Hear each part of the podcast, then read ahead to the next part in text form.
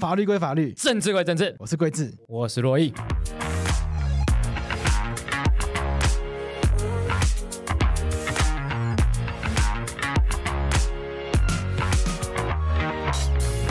我们上次不是做一集乌俄战争那一集吗？要从国际法的角度。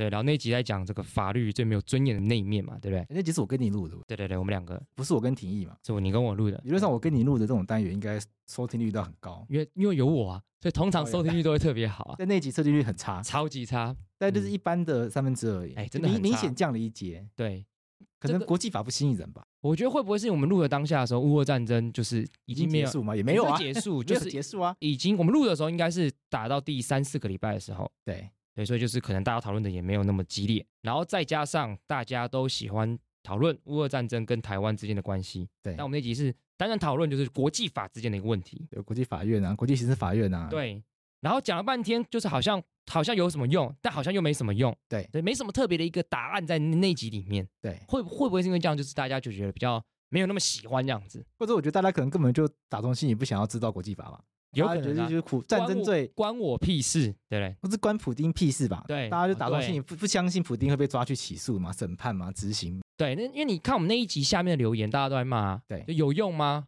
对，之类。那我看了其实心里蛮不爽的，因为我觉得干你又没有听，就是不听直接说没有用，对，不听就直接骂这样子。那听完可能还是会觉得，哎，听完可能还是骂一模一样的事情。所以我觉得想法会改变啊，稍微知道一些事情会不一样。那我们今天来聊不一样的面相，不一样面相，完全不一样面相。今天聊什么面相？一样乌俄战争。但是我们聊政治的角度，国际关系的角度，没错。因为这个，但这个东西比较麻烦，因为这不是我们专长，所以说我们又找帮手，要找帮手，对专业的人来讲，绝对专业，而且跟我们也算是认识已久，对。对，而且这个也算是同个圈子的人，因为我们是在做法律的普及，对，他们是在做政治的科普，对，其实是在做一样的事情，这样，而且好像差不多时间成立的，对，差不多时间成立的，而且我个人一开始比较喜欢他们。哦，对，因为我也是中途加入法白的嘛，对，对，所以一开始本来就比较喜欢他们，我觉得他们东西比较有趣啊，也是背古仔，我背古仔啊，但后来没办法，因为我是毕竟我是法律的专业，我并没有政治的专业，没错，所以我没有这个没办法去他们，就还是来法白这样子。OK，那我先介绍一下今天来宾。好，我们今天介，我们今天来介绍今天来宾，今天来宾是这个菜市场政治学的共同编辑，同时他说他自己是东吴大学政治系的菜鸟教授、助理教授啦。好，我们欢迎方宇。大家好，主持人好。好，我们今天这个要要从方宇的这个专业开始讲起，对，讲起。其实讲到国际关系这个领域，国际法就会相对的变得很弱势啊，没什么要讨论啊。就人家讲的东西是实打实啊，对，我们讲的东西就很虚啊，也不能这样讲，因为国际关系研究的是分析的是实然面嘛，就现在国际秩序一些实际的动态跟变化嘛，对对，讲的是很实直接利益的东西。对，国际法律不管是不是国际法、宪法，都讲一些隐然面啊、抽象的。比较很理想的情况，对，没错，都是一些唱高调的东西，没错，就是通常都是人类做不到的事情，才写在法律里面，希望大家要做到，没错。对，那些写在法条里面的，通常都是大家做不到的事情。同意。所以，我们接下来聊看看，譬如说乌俄战争这件事情，从国际关系这个角度的话，会从哪些面向开始讲起？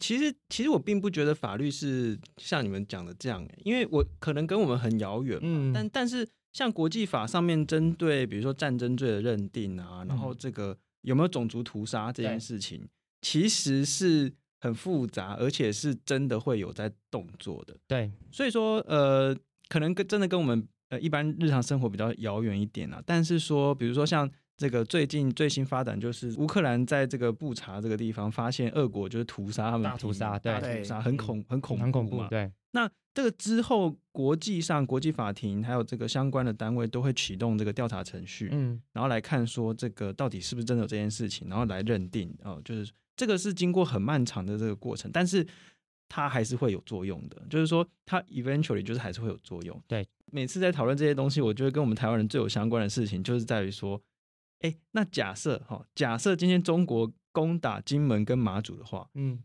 在国际法上合不合？对，那我们要怎么样去跟国际上说？哎，你不能打金门马祖。没错，金门马祖现在在国际法上的定位到底是什么？哎，这个其实很有趣，对，对不对？对，就是说，呃，其实从政治的角度来看，就是说，法律到底是怎么个解释，怎么个利用，跟法条到底是怎么来的？这件事情其实是是非常有趣的。对，只是比较麻烦的地方是说，法律的也非常重要，使用的前提是要强制力嘛。所以你对国内这个强制力是没有什么问题的，嗯、只是摆在国际上，它的强制力就经常遭受别人质疑。对，所以才会大家就会觉得好像有点虚这样子。因为我们上一集有特别提到这个贵智的国际法老师就跟大家说，这法律大家都觉得很屌，对，但在国际法上就让大家看到什么？法律最没有尊严的那一面，就没什么屁用的感觉。对对，所以没有什么屁用的法律，其实还是默默的发挥很多的作用。对对，就像刚刚方宇讲的，其实那那个其实是一段很复杂的一个过程，而且实际上可能是还有它的效力，那只是我们可能要稍微等待一下这样子。没错。好，但当然，如果今天要切入乌俄战争的问题，我觉得刚讲法律有没有作用这件事情嘛，其实我们看到很多东西，它未必是法律，可是我们会期待它，我们好像也不能太相信它。对，比如说美国的承诺常常是这样，嗯，对不对？我们好像常常常台台湾在讲什么台独的时候啊，就被酸什么抱美国爸爸大腿啊，美国又不一定会出兵，美国又不一定会帮你，对不对？然后民调很喜欢问台湾人，你相不相信美国会帮忙？如果中共打过来的话，对，然后说美国都要看利益啦，中美一样烂，蓝绿一样烂啊，大家都一样烂啦，没错，对，大每次听到。到最后都差不多是这样子，然后这一次乌克兰被打，美国完全好像没有要帮忙的意思，看起来对，看起来是这样子，没有出没有直接的出兵，对。对，然后大家就说，你看背信之类的，美国就是说说而已啊，出一张嘴说说歌，对，那真的是这样子吗？会不会到时候台海打起来的话，台湾是有会被台湾会被放弃？对对，这个放弃台湾论也是一直在美国人讨论，对，所以其实蛮好奇，就是想问方宇一件事情，就是说，对啊，那美国对台湾对乌克兰之间安全承诺到底有没有什么一个不一样的差别？对，对，因为毕竟就是不一样的事情嘛。等等等，你们两位主持人刚才这样一搭一唱这么顺畅，害我都觉得说你们是不是平常都在看一些中差时报，哎，或者连差报这些？我跟你讲，这些他抖音看很多，我抖音看很多，你们未免也太太顺了吧？就是完全舆情收集做得很好，非常好，而且完全没有丝毫的这个疑疑这个迟疑，这样就直接把这一连串的这个疑美论讲出来，只差那个眼球中央一点点而已。其实这未免是太厉害了吧？内建的内建的内建，而且我们有这个也卧底在很多赖的群组里面。对对，我看多了看多了。好好，那对，就是像刚才两位主持人已经讲嘛，就是说。很多人就是一整天就会讲说啊，美国就是不会帮助台湾，美国人就是口惠而实不至啊。我们哎，马前总统他也是什么国际法讲座教授，对不对？他也是你们法律圈，你们你们法律圈的，但也是你现在的学校，也是我们的学校，我们的法学院你的学校。切割切割，这件事情，我们三个一样烂。逃不掉了，他讲座教授，讲座教授，没有不知道挂哪个学院的，法学院吗？法学院，法学院对不对？你们你们，哦我们的我们，反正好，反正就是什么口惠实不至啊，美国就是都会一定会放弃台湾，所以你看去年美国从阿富汗撤军，就说啊，今日阿富汗，明日台湾，对，所以现在你看哦，今日乌克兰，明日台湾的哦，你看这种。标题超多，首战集中战，对对对，就说你看，只要一打，我们一定输，一定输，赶快赶快投降，赶快投降。其实他们的意思就是说，都不要抵抗，最好赶快投降的意思。对，就是简单来说，其实就是这样子。对，那其实呢，这个台湾跟乌克兰之间是有非常多相似的地方，但也有非常多不同的地方。哦，那我先讲相似的地方好了，就是说，你看台湾跟乌克兰。我们台湾现在是非常的对于乌克兰有很高度的同理同理心，对，原因是因为有很多很相似，你看都是面对小国，面对一个很大的这个强权国家，嗯、对，在旁边，在旁边。邻居，嗯，然后呢，你这个国内呢，跟你这个比如说你讲的语言跟对方这个国家的语言又很像，很像，对，对，然后有很多人其实就是这个血缘上也相通，对，对，同文同种，对对对，同可以可以这样讲，嗯、那但是呢？这个强权国家呢，又整天说你是他的，嗯，然后整天说，哎，就是我们就一家亲，神圣不可分割的一部分，对，又说是神圣不可分割的一部分，这超像的，几乎是一模一样这样子。嗯、对，那然后还有一个很像的哦，就是说，哎，我们这个小国里面有很多人整天想要回归祖国，亲中势力，对，嗯。嗯，在在乌克兰可能就是亲俄亲俄势力，一直超像的，对，所以所以我们其实有非常多的这个呃可以同理的地方，嗯，但是哦。我们讲来讲不同的地方的话，其实也有蛮多。嗯，例如说，我们先讲美国，美国对乌克兰，他们在二零一四年的时候，俄国就已经出兵乌克兰，就夺回了这个克里米亚这个地方，对不对？美国从二零一四年到现在，他们都一直不断的强调说，我们不会出兵，嗯，我们不会出兵，我们不会直接派出部队，我们不会直接跟俄国打仗，嗯，但是美国从来没有讲过。针对中国这句话哦，从来没有这样针对中国，哦嗯、甚至美国不断的去威胁哦，就是说呃，警告警告说，嗯，你不准破坏区域和平，不然我们会采取一切呃措施，让你付出严重的代价。嗯，哦，不，美国不会就是直接跟俄国说，呃，就是你你不准怎样，不准怎样怎样，但是美国对中国说了很多。为什么会这种差别？我我我先你先问 brief 一下，是说方宇的意思是说，美国一直不断的跟大家说，我们不会去帮乌克兰。应该说不会出兵，不会使用武力，不会派出部队到乌克兰。乌克兰这句话他是一直不断的提及，但他们并没有提及说他们不会就是来帮台湾这件事情。没错，因为、嗯、因为美国呢，就是有一部国内法叫做《台湾关系法》。欸、对，没错。对，那《台湾关系法》里面规定说，哦，我们就是美国严重的关切这个台海这个和平。嗯，所以假设台海和平被破坏的时候呢，美国会采取一切必要的措施。没有错，他没有讲说必要的措施是什么，从、嗯、来没有。嗯，哦，这个东西叫做战略模糊，是真的有这样的一个字，叫做战略模糊。对，对，对，它就是故意模糊，听起来跟九二共识有点像，就是要模糊样子。对，但是它这个模糊呢，战略模糊这件事情，它的目的就在于说，哦，我们要吓阻可能破坏现状的人，嗯，就包括中国，嗯，就是说你，我要让你不知道我会怎么做，嗯，就是。让让你不知道说哦，我到底要该付出怎么样的代价，这样，所以你就不敢做哦。他们其实战略模糊背后的意义意义大概是这样子。嗯嗯。那我们看到说，一九九六年、一九九五年的时候，那时候台湾第一次进行总统大选，对，中国就很生气，射了好几颗飞弹，对不对？那时候发生什么事？美国派出航空母舰直接开到台湾海峡进来，对不对？所以这当然也是可以做一个呃参照，然后参照就是比较说台湾跟乌克兰。这两个地方，美国对于就是武力有威胁的时候，态度其实是不太一样的。对，因为他们的政策就是外交策略有点不一样嘛。乌克兰那边听起来他这是战略是清晰的嘛，反正就是不会出兵。对，不出兵这件事情立场是非常清晰清晰的。对，因为台湾这边到底要不要出兵，他从来不讲。但是有他不说死，不说要，他也不说不要，他只说我会采取一切必要手段。但是，一九九六年有一些，然后这个行为，战舰偶尔来这边划船一下，对，对不对？还有对，还有一个非常大的不同就在于说。呃，这个美国对于乌克兰，他们虽然说不出兵，对不对？可是他就是提供了很多就是额外的这些武器的补呃这个呃帮忙，嗯，援助哈。比如说，特别是这个，比如说给了呃乌克兰很多这个标枪飞弹哦，去反坦克。对。然后还有就是呃一些防御性的武器这样子哈，嗯、就是说他们一直以来的这个呃做法就是不会跟俄国直接打仗。嗯。那这个。道理很简单，因为美国跟俄国都是核武国家，嗯、所以核武国家不会从冷战时期以来这么四十五十年来都没有直接打过仗。就是说，他们两个之间核武国家之间最怕直接打仗，打仗可能到最后会上升为核武冲突。对，所以说他们政策一直以来就是不会直接打仗。嗯，那那但是不会直接打仗，不代表不帮忙，而是会用其他的方式提供各种援助啊，这样的方式。嗯、那呃，现在还有很多的这个呃谣言哦。就是说，这个美国提供了很多情报上面的帮忙，这样。那这当然是要到之后在解密之后，我们才能来证实。但是，呃，很多人就是从嗯军事专家就来推敲这个战况嘛，就是说，哎，乌克兰对于俄军的打击很多都蛮精准的。那那在在在这种状况下，我们就只能推测说，哦，其实应该是西方国家，尤其是美国提供了很多情报，你才能那么精准的打击这样子。那台湾的状况跟乌克兰完全不一样，从一九五零年以后。台湾一直以来的国防、经济各方面，其实都跟美国有非常密切的连接，这是事实。对对对，嗯。那你看乌克兰的这个军队啊，他们的武器系统都是苏俄时代留下来的这个系统，就是就直接是俄式的，对，完全是俄国的系统。因为以前乌克兰就是苏联的一个呃共共和国嘛，对对。可是台湾跟美国之间的连接是从一九五零年代开始。我们所有的武器系统几乎绝大多数都是美式。美国，嗯，对。那最近几天，美国国务院才刚批准一个军售案，对对对，是爱国者飞弹的后勤训练系统。嗯，所以你看，我们的最先进的这个武器来自于美国，训练也是美国人提供，嗯，后勤资源也是美国人提供。对，对，所以你还能说什么美国不帮忙这种事情吗？这根本就完全就是不是事实。嗯嗯嗯。所以其实我们在很多，我们是。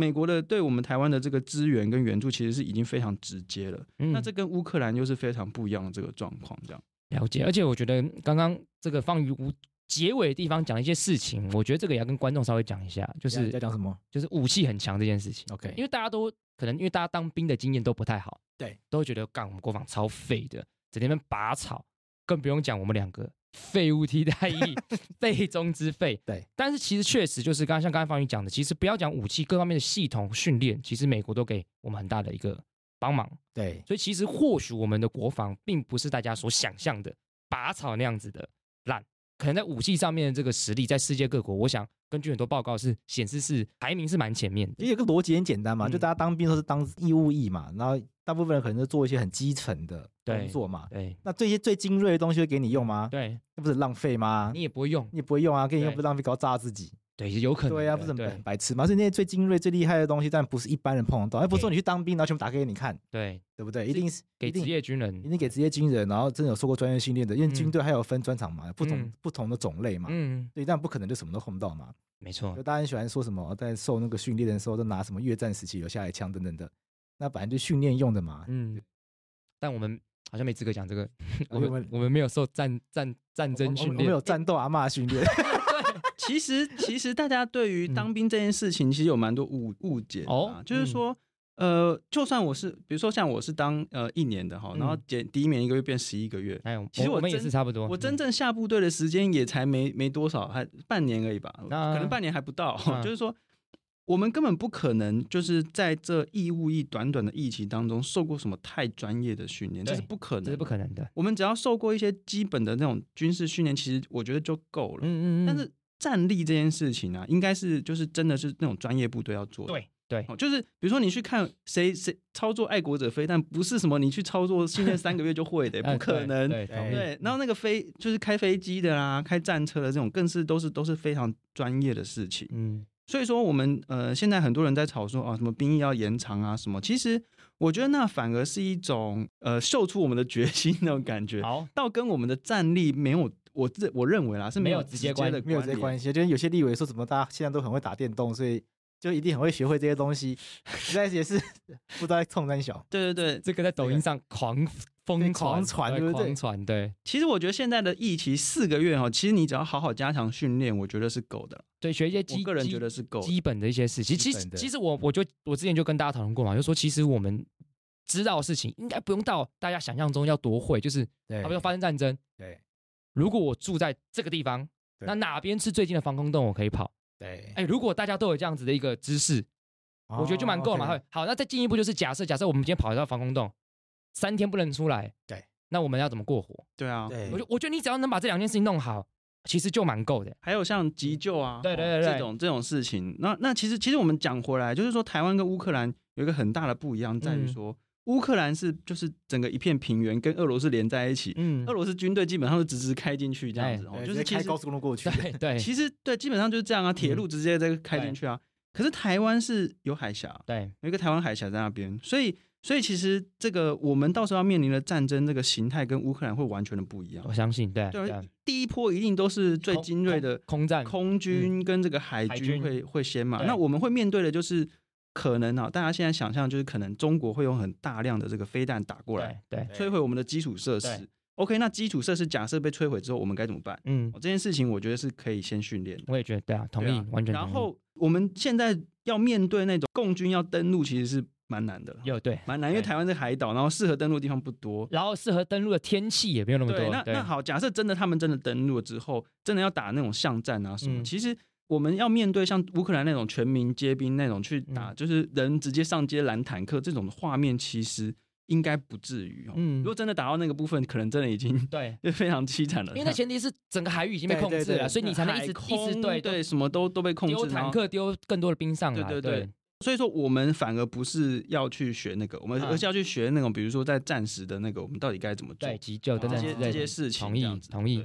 那刚刚我们刚刚讲到就是当兵这些事情啊，那当兵这件事情其实某种程度上就是在在讲我们自我防卫的事情嘛。对，那这件事情，台湾自我防卫这件事情，有没有因为发生乌俄战争有些改变这样子？不论是说我们的士气，就是有没有一些统计，对，会有一些民调决心，可以看得出这件事情有办法用学术方向讨论吗？决心这种事情不是很主观吗？对，没错没错，这个诶。这个可以顺便打个书嘛？就是我们的这个，我们在书里面其实有好几来宾很会 DQ，非常好，当然是要这样的啊，对不对？就是我们菜市场政治学刚出了一本书叫《民主方舟》，那我们在里面有好几篇是关于自我防卫决心，就包括说自我防卫决心在呃我们政治学里面怎么问啊，怎么问，然后怎么做民调，嗯，然后还有就是过去到现在呃台湾人的民意大概对这一题的回答大概是怎么样？嗯，对，那我们基本上有几种问法，嗯，最常用的问法就是说哦，假设哦。当发生战争的时候，你愿不愿意就是呃加入自我防卫的这个部队，或者你会不会听政府的话去呃进行反抗之类的哦。然后在台湾的话，我们当然是会非常惊奇的问说，哎，就是假设中共攻击台湾的时候，你会不会去还击这样子？其实台湾的这个大家回答就是说愿意，愿意加入自我防卫的这样子的比例其实蛮高的哦。嗯，在大部分的这个民调当中，问到都有呃六成，甚至有些到七成。嗯，对，所以其实是其实是蛮高的。那那当然，因为这个问卷的这个题目不同，有些会高高低低，会不一样嘛。乌克兰在这个发生战争之前，他们其实问出来的这个民调。其实比台湾还要低哦！哦，真的哦。对，就是因为我们有一些那种世界级的那种调查研究的计划，跨国调查研究计划，比如说这个呃，有一个叫 World Value Survey 哦，这个东西都有问啊。嗯，好像乌克兰问出来，差不多就五成、四成、五成这样子，所以比台湾还要低。保卫国家。问你说你呃，比如发生战争，你愿不愿意去保卫国家这样子？嗯，大概问出来比例比台湾还要低哦。可是我们这次看到的是，他们是几乎是全民共同。齐心协力的去保卫家园，嗯，那台湾人看在眼里哦，这当然是大受鼓舞的，嗯，我们在民调当中也有看出来，就是说，哎，其实我们最近看一些民调去问哦，就是说台湾人愿不愿意保卫自己，那个都有上上升，大概就是上升了大概五到十趴这样子，嗯，就是所以你现在问出来大概都有七成八成说愿意，因为我们看到说我们很就是现在的状况就是说。俄罗斯啊、呃、入侵了乌克兰，结果乌克兰就是齐心协力去抵抗，对，然后一直守到现在，还没有打下来，对，对。就是这样，就是俄国其实就是节节败退的这种状况。那所以我们都知道，我们更知道说，哎、欸，其实对我们来说，这战争已经离我们很远了，对，对，对，就是上一次发生战争已经。多少年的事情？是是八二三炮战之类的吗？还是应该对，应该算是，应该算是。还有什么古宁头之类的，都都已经很久很久以前，对不对？没错没错。然后你都不是台湾本岛哦。对啊，都不是。然后像一九九六年，哎，我还有稍微有一点点印象，小时候可能就是，哎，大家都在恐慌这样，可是也没有直接发生战争嘛。因为李登辉说那都是空包弹。对，这个对，所以这个反正就是我们真的看到说，哦，真的有有一场战争。然后，尤其是现在社群媒体的时代，大家都可以看得到。对对。然后我们看到说，哦，乌克兰人是多么的在奋力的保卫家园。没错。而且这个是生存的非常重要的一个条件。没错。所以，我们我认为说，这对台湾人来说是一个很大的鼓舞。嗯。哦，那所以现在大家会认为说要，要要要这个显示出自己自己来防卫这样子哦，这是这非常重要的。可是，即便是这样子，也有很多人在台湾其实并不这样觉得嘛。怎么说？我们不是看到很多人讲说，哎，我们就是看到这个乌克兰这样。对，所以我们更不要去挑衅大国哦。这个很常听到，怎么可以去挑衅大国呢？对不对？蔡英文为什么要老是挑衅习近平呢？对，为什么呢？对呀，为什么你要破坏和平呢？你知道我上一次看到一个人在讲这件事情，讲多这个非常非常认真，你知道是谁吗？台湾表妹，我就知道你要讲这个。台湾台湾表妹是什么？讲错话被消音。对对对，台湾跟方宇介绍一下，台湾表妹是这个，她是一个台湾人，然后她住在中国一个女生，然后在之前就是拍了一个影片爆红，就是。就是那时候，他好像在不知道哪个城市，就拍了一系列舔共影片，舔共影片，抖音上面拍舔共影片，爆，因为他舔的很夸张。他讲了一句话，就是就很很很不自然的在讲完这个中国多棒多棒他在那个上海吧，他看到上海满满的人潮，对，那时候都没有戴都没有戴口罩，说这个地方好棒。大概是去年台湾五六月的时候，然后最后讲完说，你看这地方真的很棒啊，真的，我真的是此生不悔入华夏。哦，你就爆红了，对，此生不悔。是在中国爆红还是台湾爆红？都爆红，两边都爆红。对，他就在抖音上这样狂拍，然后最近看到影片的太夸张。对，他最近看到他影片，就是他就讲到快哭，说你蔡英文，你为什么一直要挑衅呢？我们明明就好好的，你为什么要去挑衅？对，和平不好吗？对，我现在每天家人都好担心，我不知道他们能不能还有明天，讲得很夸张。对，讲很夸张，他讲快哭了。然后最最近怎么样？你知道吗？他回来台湾了。不知道是不是因为上海封城的关系，对，大家都 对，就一直上海一出事，家里就有事。对，然后对，然后回来，对，他要继续拍，他拍，对，他拍每个人的身体都是很诚实，哎，身体是很诚实的，口嫌体正直。但他回来继续拍，拍拍什么？台湾蛋好贵，然后拍说他上计程车都没有付，都忘记付钱，因为他忘记台湾不能这个什么的微信。行动支付。宝，对对之类的，反正反正就是这是个。对我们来讲，就是一个观察一个大外宣现象啊。对，那只是想从这引申出来，就是说，像台湾表妹只是一个缩影嘛。对，很多政治人物其实也是一模一样的一个状况。对，对，就是我想问说，那到底你看旁边又是个中国，这么可怕？第一，要怎么跟他相处？第二，很多政治人物就是我们应该跟他签订什么和平协议？和平协议，这个马前总统有提过。对，那和平协议真的能带来和平吗？那世界各国的和平协议签订的下场又是如何？这个哈，我觉得我们就真的可以跟乌克兰哦，可以互相多学习，因为我们今天看到的这个状况，在乌克兰完完全全都有，什么就是血浓于水啦，嗯、哦，然后要赶快不要不要惹大国不开心啊，哦，我们就是要赶快跟大国签和平协议，在乌克兰完全一模一样，俄国对乌克兰做了宣传，完全就是这些，哦，就就是我们刚才说的就是这样子啊，反正就玩玩来玩去都都是老老招数了，老招。数。简单来说呢，你跟你跟独裁者签协议哦，就是找死啊！哦，就是找死啊！你看之前中共签过的和平协议发生过什么事情？哎，不要说什么中国国民党跟中国共产党签和平协议，最后还被打到台湾来，对不对？然后大家知道吗？一次签不够，可以签签两次，对，两次都超惨的嘛！这行为真的是马英九，对对。然后然后呢？然后。哎，那个中国现在一直推销什么一国两制，对不对？嗯。哎，大家知道一国两制最早最早是给谁？给西藏。西藏。对对。然后那个时候西藏跟中国签了和平协议，对不对？结果呢？哎，还不是一样被打。对。然后达赖喇嘛就跑走，都是逃走了嘛。对对对。到现在，嗯，对。所以每一次签和平协议下场都超级糟糕的。嗯。那我不知道为什么大家还会觉得说跟中国签和平协议会有用？哎。对啊。因为重点就是说，独裁者他们认为你他要拿回他的领土。他认为你是他的，嗯，他就不会改变的啊！你怎么可能因为什么跟他签个协议什么，他就改变这种？因为你看中国，他从来没有掩饰过就是要统一台湾，嗯，哦，就是你跟他签和平协议，这是不够的，不可能满足于他的这个野心。对，他就是认为你就是要被他统治。对，所以你跟他签和平协议之后，你就算你再再怎么样的屈辱，你只要没有被他统治，他还是不会，他还是继续会。继续要求，继续下有要求下，不会放过你啊！对，不可能放过你的嘛！他就认为他就要统治你。嗯，那假设中国如果真的民主化的话，这件事情会比较有值得期待吗？哦，那会更危险，因为政治学的研究有告诉我们说，在民主化的过程，哦，在民主化的过程是一个国家最容易发生对外战争的时候，就是说你。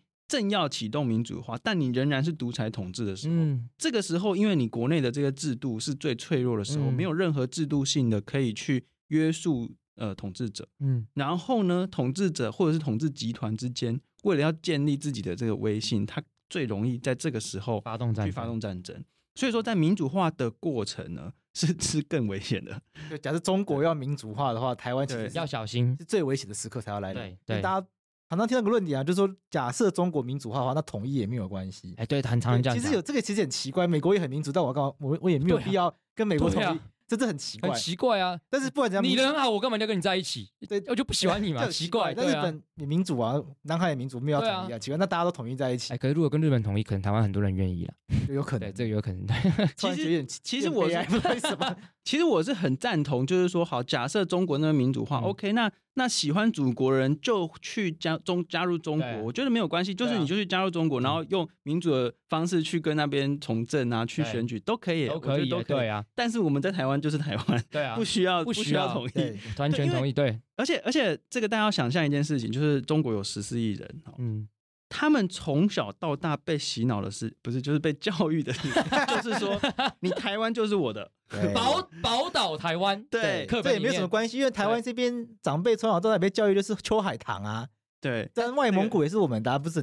这两岸以前都做一样事情。然后你去看那个那个。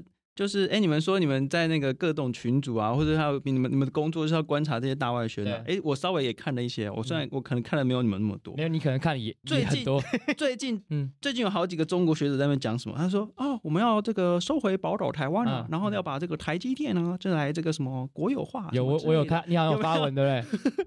就是他们认为他们的心中就是认为台积电是我的，对，就是中国的，对，哦，就是我不能 对。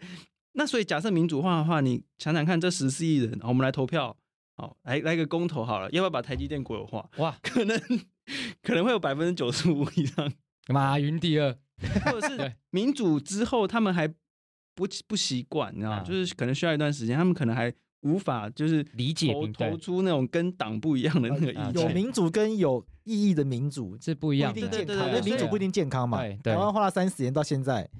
也还在努力努力当中啊，对啊，所以所以这个结论就是结论就是中国要不要民主化，跟我们要不要回归，这完全两个命题。对对对，这个我们根本不需要去管中国，我反正我就是没有要跟你统一就是了。我我是这样觉得。会影响到我们跟中国的关系吧？互动的方式也会很大的影响，毕竟跟独裁政权互动，嗯，以及跟民主政权互动应该是不一样的事情。当然了，当然，如果我们觉得说中国可以民主化，当然也是很好的，因为就民主国家哈，最起码最起码哦是会有一些。制度性的那个约束，对，比如说你要宣战，你不能随便乱宣战，对不对？程序。然后你要就是为跟民意负责，对不对？所以有一个东西很有趣，叫做民主和平论，就就是民主国家跟民主国家之间哦不会发生战争，至今没有发生过战争嘛？对，这个这个目前还是成立的哦，目前还成立。但是民主国家跟非民主国家之间有可能会发生战争，这个这个是有可能的，血淋淋的。一二一二次大战那时候大家在不民主，是不是？以现在的标准来说，要。一二次世界大战的时候，要符合民主的这个标准还比较少。OK，但是民主浪潮越来越多，民主国家之后，民主国家之间没有打过仗，对、啊，打仗成本太高了嘛。嗯、理性的领导人就会知道，你可能想完这件事情，就觉得好干，那算了，还是比较好了。哦，对，就必须是独裁者，你才会做出决定的成本，他不用为自己的行为负责，负责程度也比较低啦。要不用为民意负责嘛。对对啊，应该是说独裁跟民主这两个东西最大最大的差异就在于说，独、嗯、裁者他考虑的事情是他的统治圈的政的那个威信，就是统治圈的这个、嗯、呃精英的利益，嗯、因为他只要独呃这个独裁者本身的这个政治生存是决定于呃很小圈的一些政治精英。对。对然后呢，在民主政治当中，政治生存是取决于全体的选民。对对，所以你考虑到的这个呃利益的这个呃人数跟这个范围都是不一样。没错，嗯、而且在民主民主政治状况，至少有任期制嘛。对，你强迫你会被强迫下台。对，你蔡英文当八年，你不管怎样，你就是要下台。对，但是你看普京，他可以当完之后换个方式控制个傀儡。然后换他下台之后，他再回去。对对，所以那个那个那个控制那个利益的集团的方式啊、手段啊，可能真是完全不一样的。OK，那习近平也没有任期限制啦。现在对啊，现在还没有任期限制，不然理论要要拼连任啊。理论上他应该，如果在取消任期制的话，在取消任期制之前，他应该是今年要下台嘛？对对，因为我记得其实任期制倒不是重点，重点是在于说你有没有接受民意的检验。OK，因为独裁独裁者就算他有任期的限制，他也不用接受民意的检验。普京就这个道理嘛。决定决定你上台或下台与否的，不是跟民意完全没有关系。就是像习近平之前，他们也是，就是他们几个呃大佬们，或者就是大佬们，就是安排了这些接班嘛，对不对？那在接班之后，可能就是各个政治的斗争，最后决定的是那个排序这样子。哦，对，所以说这是独裁政治跟民主政治最大的不同。了解，好，那刚刚讲这么多这个独裁跟民主之间的一个差异，然后又提到这个中国民主化的问题，那我们就要稍微再跟乌俄战争做一个连接嘛。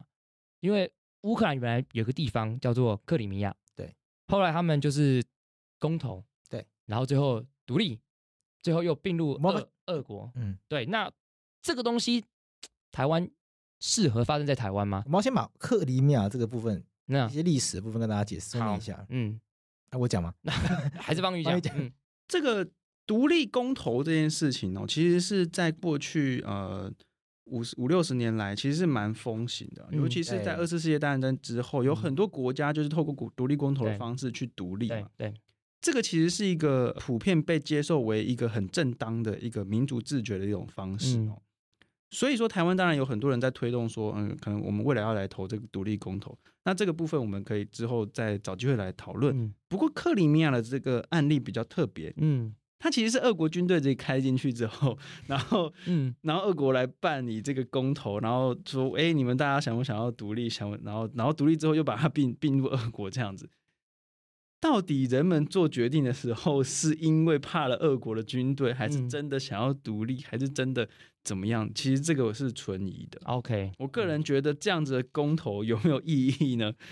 是可以打一个问号的。对，因为因为我不是我不是研究欧洲是或者是东欧的这个专家，但是我认为公投应该要就跟选举一样，是应该要有就是公平公正的呃举办方，对对不对？我们要确保这些呃这个过程当中是。公平、公正、公开，大家都可以充分讨论。嗯，可是克里米亚跟乌克兰东部还有很多这种在军队威胁之下的这种公投呢，我认为是有问题的。嗯，对，所以说我们不能够说，哎、欸，你看克里米亚人都很想要进驻俄国啊，等等，哎、欸，人家俄军队都已经开进来了哈、啊，对不对？也是啦。如果你今天拿一个枪在我头上要我做决定，我应该也是做出那个拿枪指我的那个人他喜欢的那个决定，这也是很合理的事情。因为不是因为这次的乌俄战争，一直大家就看到会拿克里米亚当成一个例子，然后常常也会比附原因说，那你看看金门跟马祖，嗯，对，因为金门跟马祖，大家也说他们是在立场上可能是比较轻中的。对，对啊，所以大家也会想说，那万一金门马祖要独立公投的话，会不会也跟克里米亚发生一样事情？会有这样可能吗？哎、欸，好像有哎、欸。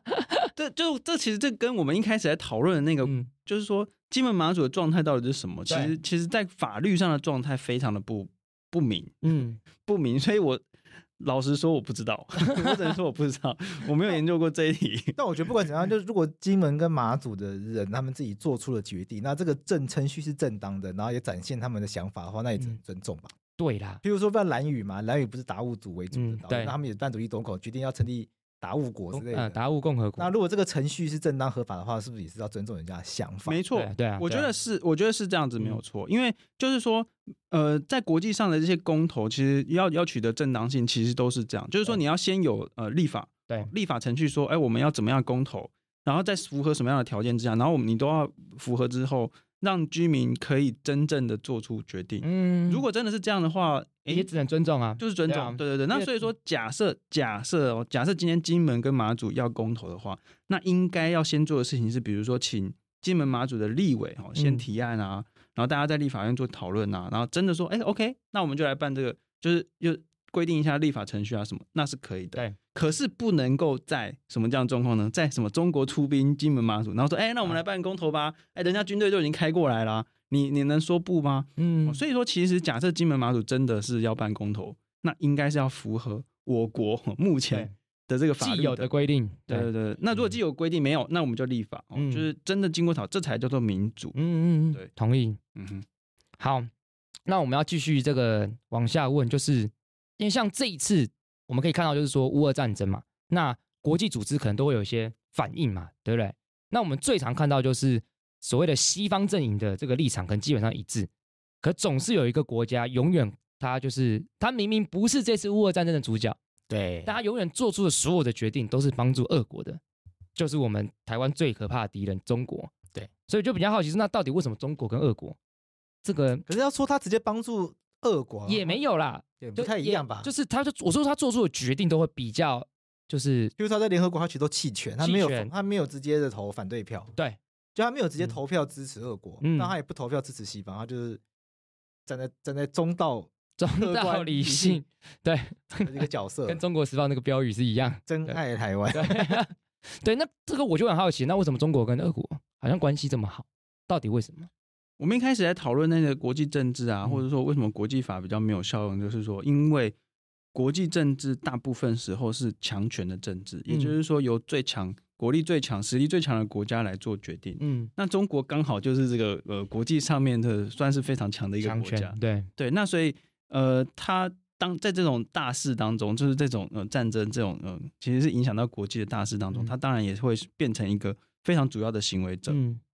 我们可以看到他们现在的这个态度就是亲恶，但是是表面上是骑墙派，哎、一面就是好像我们没有这个直接帮忙这样子，嗯、但是又不愿意直接谴责他。对然后呢，就是呃，之前俄国的外长还跑到上海去开会啊，所以、嗯、所以其实你实质上就是一个同盟的关系。对对对，对。那其实对中国来讲，在这场战争之后呢，他们是会呃得利的。怎么说呢？中国会得利，对，得利蛮多的哦。因为第一，俄国在中亚哦、中东哦这个势力范围，就是等于就是会退退缩很多。因为俄国这次打打乌克兰久攻不下，所以他国力损伤很大很大，他会没有力气去维护他们在中亚的势力。这个时候就是大家就是找找中国，嗯。哦，那这个地方原本就不是美国的势力范围，所以其实中国可以是大大大方方的就进来，然后中亚这个地方，阿萨克斯坦，而且其实全部都是独裁者嘛，他们都应该都蛮开心的这样子，对老老朋友，对对。第二个是中东的地方，嗯、就是说，因为现在大家都在制裁俄罗斯，哦、嗯，就是不想要跟俄罗国、俄国买天然气啊，跟石油，然后这个呃石油的价钱就上涨，嗯，然后美国就是去叫那些产油国家，哦，就是沙乌地阿拉伯啊那些国家说，呃啊，还有这个这个这个阿拉伯联合大公国说，哎、嗯，你们就增产吧，他们拒绝，哦，拒绝，哦，不想要增产，不想要听美国的话，趁机捞一笔，对，就是第一是趁机捞一笔，第二是他们还。跟中国合作，就是要，就是说他们在讨论说，那是不是石油买卖以后可以收人民币？哦，因为其实现在是收美元嘛，对对对，就是这个是美国维持他霸权的一种方式。嗯，所以大家就说，哦，你要制裁，没问题，没问题，你们去制裁你们，那我们自己来，我们自己来卖，嗯，我可以照样卖给你，卖给俄国，或是买俄国哈之类的哦。然后就是收人民币，嗯，然后所以所以这一方面也是中国在在当中是有可能会获益。获利呢？嗯，再来就是说，你看俄国被。全世界制裁之后呢，他去找谁？找中国啊。对，所以中国可以卖给他粮食啊，也可以买中呃俄国的这些这个天然气啊、石油啊什么，就帮他这样。嗯，那他当然就是因为国内市场够大嘛，所以也是吃得下来。OK，嗯，所以其实他们就是会变成一个更紧密的这个关系。可是呢，中国表面上又怕说哦，我没有，我们没有啦，没有没有跟俄国站在一起啊，我们也想要跟西方做生意啦，然后就怕被西方国家骂，嗯，所以就是表面上就是很扭捏这样子哈。但实际上他们就是会更紧密的。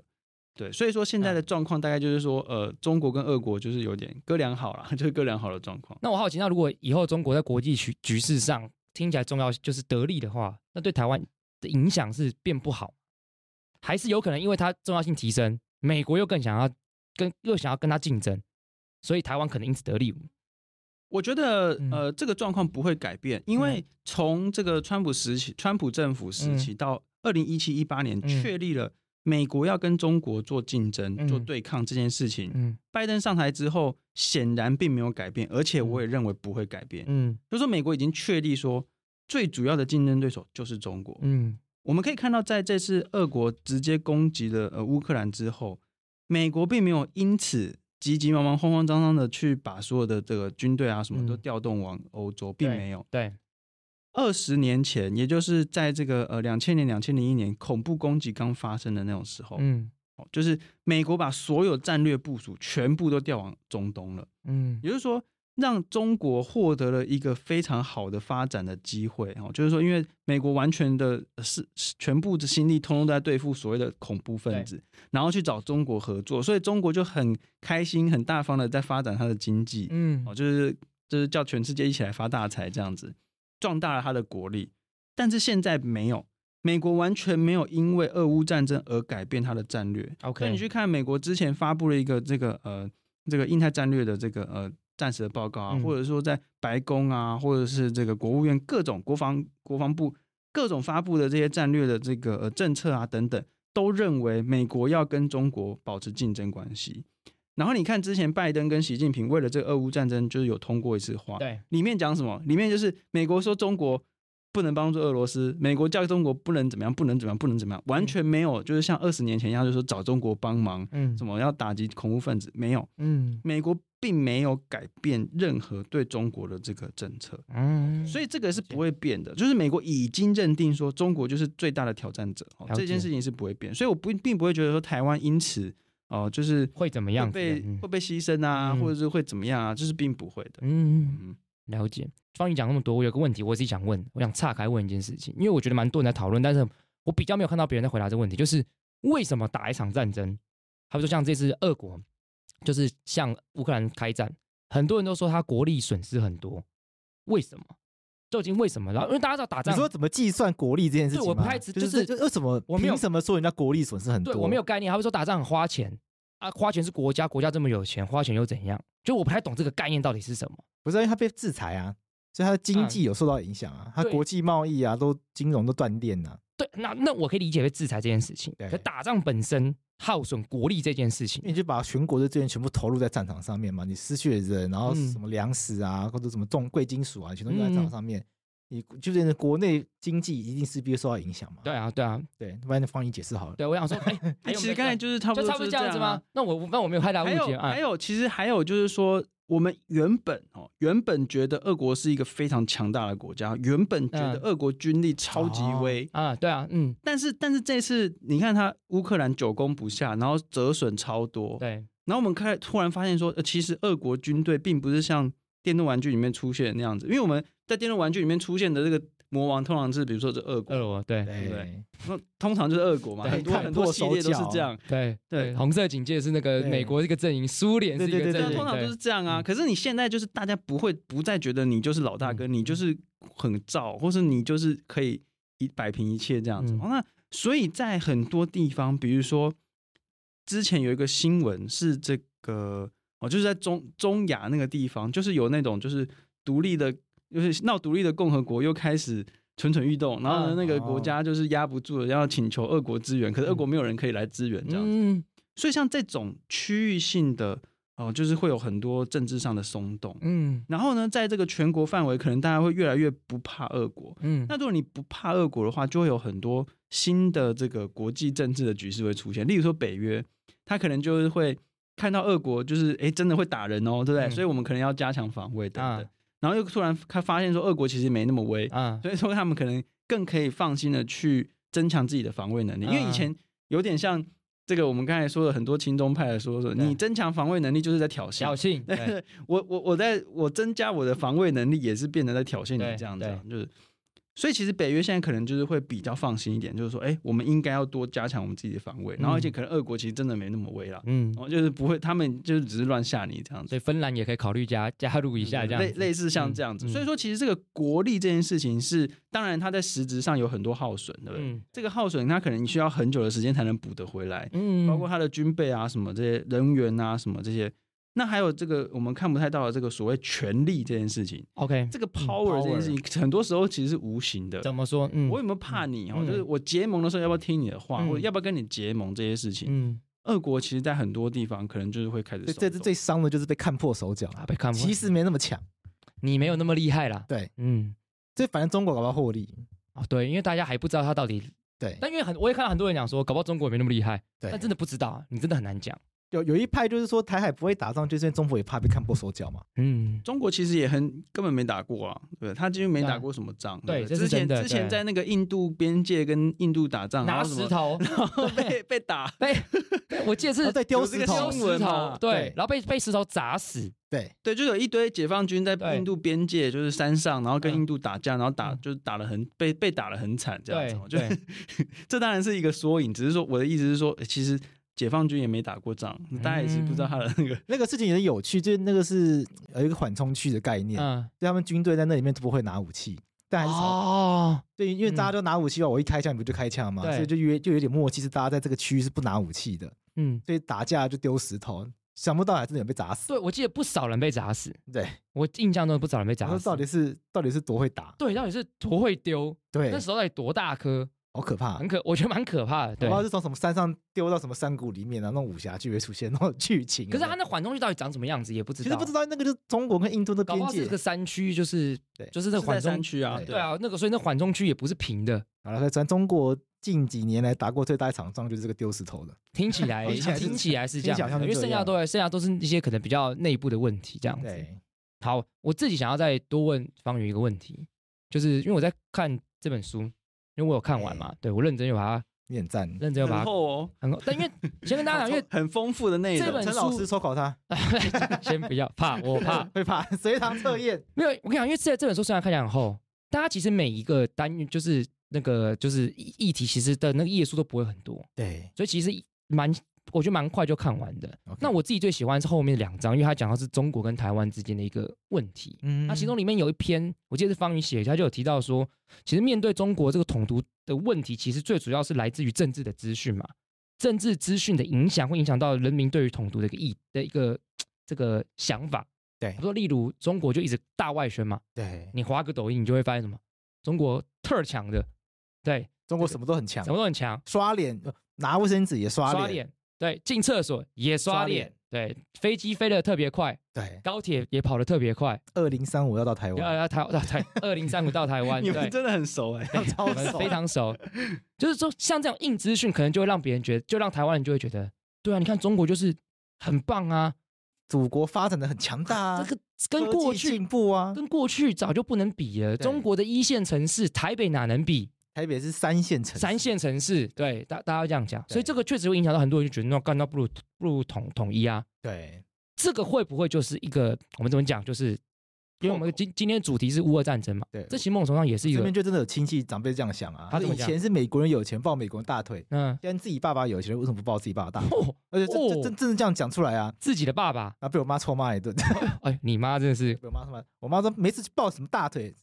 可是等一下，你只是靠自己，为什么抱人家大腿？我遇到假设是我自己遇到这种状况，我就说，那你为什么不移移民过去呢？就是就是呃，这个政治不正确的话，就台湾海峡没加盖。哎，你这个陈水扁，太平洋没有加盖，你为什么不过去？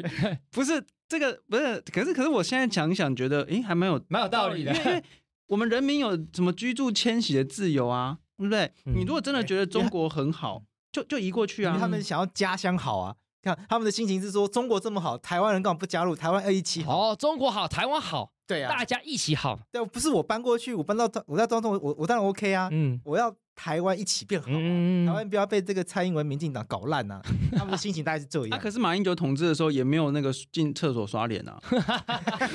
哎，而且我有有一点我一直在节目上特别讲到，就是台湾行动支付，但其实明明就蛮发达的，台湾不用啊。对，你们自己不用，不，这就是同，这是习惯的问题啊。对，假设呃，哎，我们不等等等等。你们这样就太认真了。你们跟你们跟就是你跟跟那种就是说中国好的人，他们解释说什么台湾行动支付，他们一定不会听呐。而且我一开始我原本讲这一题的时候，我都会跟大家讲说啊，可是欧洲全部都现金，所以欧洲欧洲是那个这样中古时代嘛，落后落后蛮荒之地。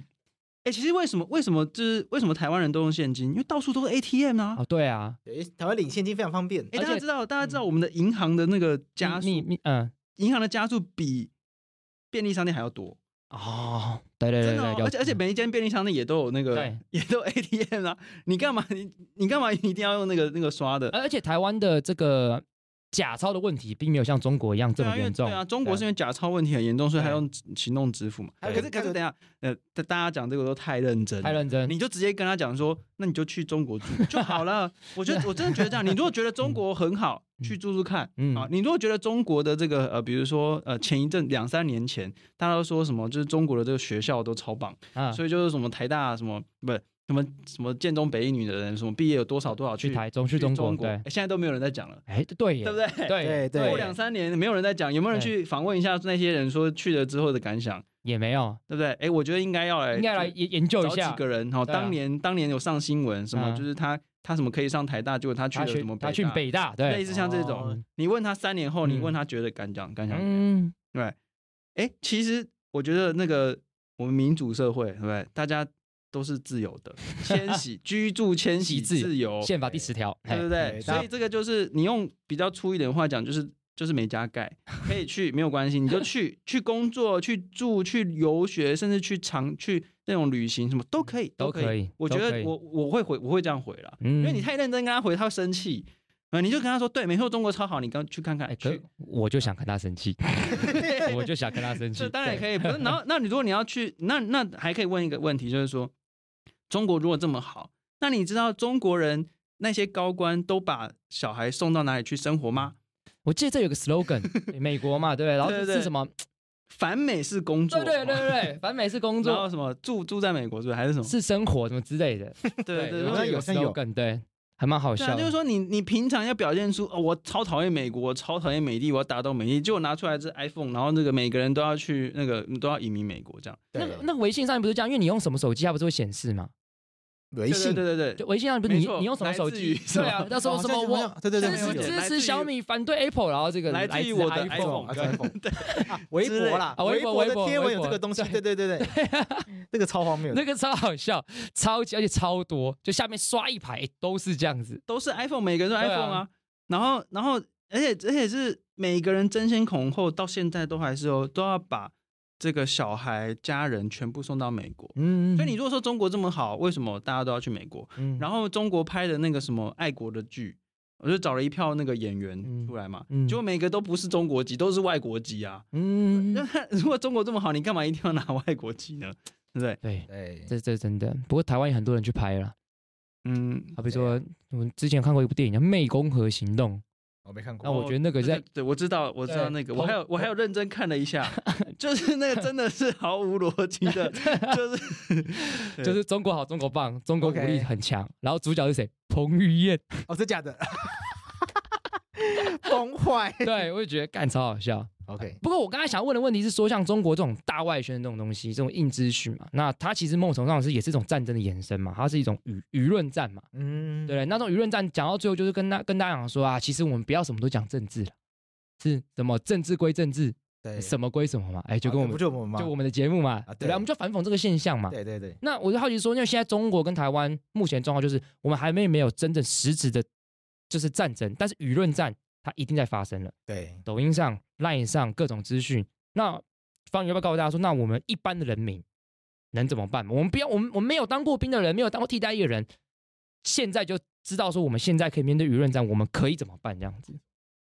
哎、欸，如果我先讲一个，好像大家会觉得我在开玩笑，但是、嗯、但是像我们在做科普啊，嗯、或是其实法律白话文在做科普，嗯嗯、其实我觉得就是在做防御这些所谓的呃资讯战跟舆论战。哦，为什么要做科普？其实很简单，就是我们会认为说，当一个人可能你对某一件议题啊，因为其实每一个议题都蛮专业、蛮复杂，对对对。如果你不了解的时候，你很可能就是直接看到一个东西你就相信。对，所以我们会认为说，哎、欸，那我们要提供多一点的资讯，公共讨论的相关背景给大家。所以，请大家去看法律白话文的书，听听这个 podcast，、啊、还有我们菜市场政治学的书等等哦。现在现在其实很蛮多科普的哦，比如说历史学有历史学干仔店，对，社会学有这个呃巷子口社会学，人类学有巴勒人类学等等，嗯、有很多。那可是其实一般人其实很忙，嗯，哦，就是说其实没有办法这么面面俱到。但是当然就是我觉得这些资讯哦，嗯，还有公共讨论都是多多益善，嗯，那那。如果在大家可以更对于呃公共事务，尤其是政治事务感到兴趣，而去多看一点东西的话，嗯、那就多一分可以抵挡这些资讯战、舆论战。嗯，如果你越知道这些相关的东西，你就越不会被糊弄过去。没错。嗯、对，所以我觉得就是像像呃，就是这像很多的 podcast 啊，或者是国际新闻 podcast 啊，嗯、其实都是在做这些事情。嗯嗯哼，其实就大家平常要多关心啦，因为大家平常没有时间，像像方宇讲了这么多什么，又又是菜市场，又是巷仔口，又是干嘛讲的，搞搞搞讲完，大家就想不起来 这些是什么东西了。对，但是我觉得，如果大家平常有多关心的话，大家就会知道，哎，有有这样子的资讯管道，有这样子的平台，嗯，那未来发生事情的时候，大家会比较有意识的知道去哪里查证。其实我觉得不会太轻易的划一个抖音十五秒你就相信哦，这些东西。其实我觉得就跟那个采买东西一样了。嗯，你买你今天去，假设你要买鞋子，你要买运动鞋，我先买 Nike、Adidas，因为它是名牌嘛。对，我只知道这些。对，然后它它是名牌，之所以是名牌，商誉也够，等等服务也好，我就不会去随便乱乱买一个，就是就是乱没好来路来路不明的牌那个鞋子的牌子嘛。那其实你多看我们这些东西，你也慢慢会对于资讯的筛选，你也会去选择比较有这个社会公信力的这个机构。那我觉得就跟这个牌子筛选是一样的，没错。好了，我们今天时间差不多了。对，那么我们在最后再再这个跟大家讲说，就是记得去这个买这个菜市场政治学的这个民主方舟，这第二集的第二集第二本书。没错没错，因为我们第一本书是呃选举专号，就专门在讲选举啊，选举怎么选的啊，大家知道怎么个呃就是候选人怎么出来啊，只类似像这样。那现在选举专号那本书是还可以买到电子书，嗯嗯。那这个呃民主方舟这本书就是刚出，对，然后记得大家可以去。买没错。尤其是第五第六章都在讲中国因素没错非常好看。好好那我们接到谢谢方云谢谢主持人谢谢各位听众朋友。谢谢。谢谢拜拜。拜拜。